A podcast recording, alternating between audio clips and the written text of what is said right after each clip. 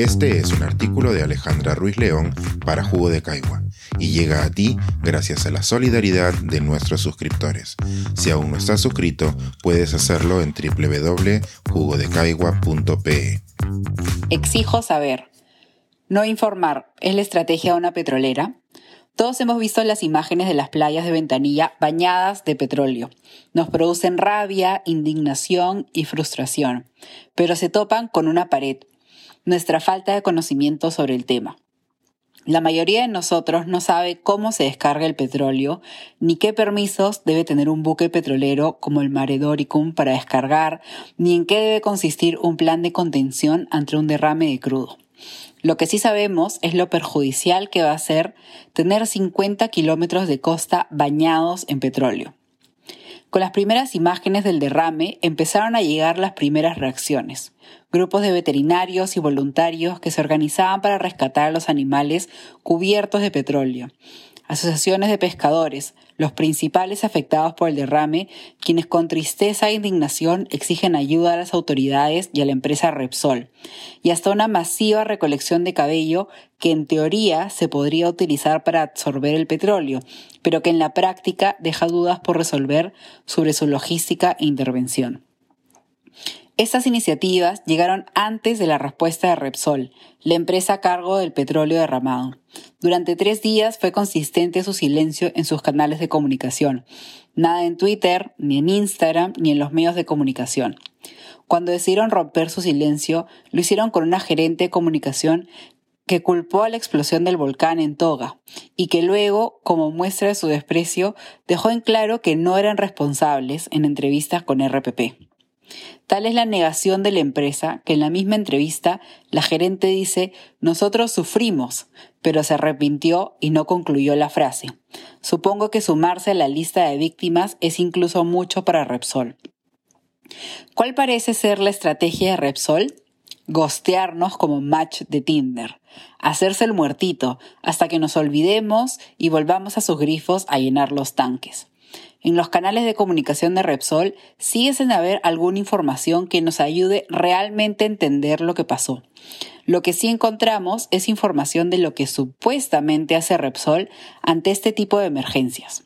Como bien dice su página web, la mejor manera de evitar un incidente es la prevención. Por eso, Repsol usa drones en el mar y la tecnología pionera como el JET, acciones que deben usar en otros países, porque en el nuestro lo que hemos visto es el personal equipado con recogedores caseros y trapeadores de goma. La pandemia del COVID-19 nos ha enseñado lo peligrosa que es la falta de información. Cuando no tenemos suficiente información, le damos espacio al error, a las especulaciones y al riesgo innecesario. En el caso del coronavirus, la falta de información se explica por diversas razones. A veces hay incertidumbre científica. Los avances no nos permiten conocer lo que estamos preguntando. En otras ocasiones hay falta de transparencia, como cuando los contratos de compra de las vacunas se convierten en la excusa perfecta para la especulación. Y por último, a veces la falta de información también puede ser una herramienta. Este parece ser el caso de Repsol.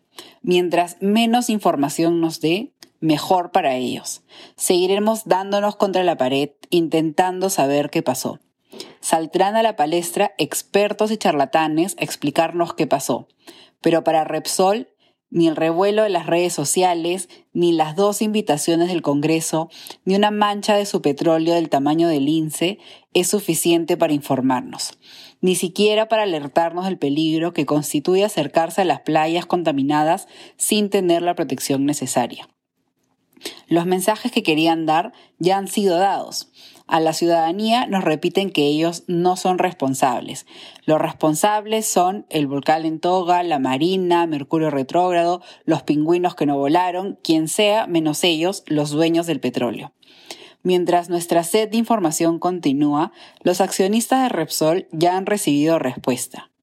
Como publica Marcelo Rochabrum de Reuters, Repsol comunica a sus accionistas que la investigación preliminar no afectará significativamente el patrimonio o los negocios y actividades. No afectará los negocios de Repsol, claro está, porque para las comunidades de la zona afectada para nuestra flora y fauna y para el ecosistema, la factura es imposible de pagar. Este es un artículo de Alejandra Ruiz León para Jugo de Caigua y llega a ti gracias a la solidaridad de nuestros suscriptores. Si aún no estás suscrito, puedes hacerlo en www.jugodecaigua.pe.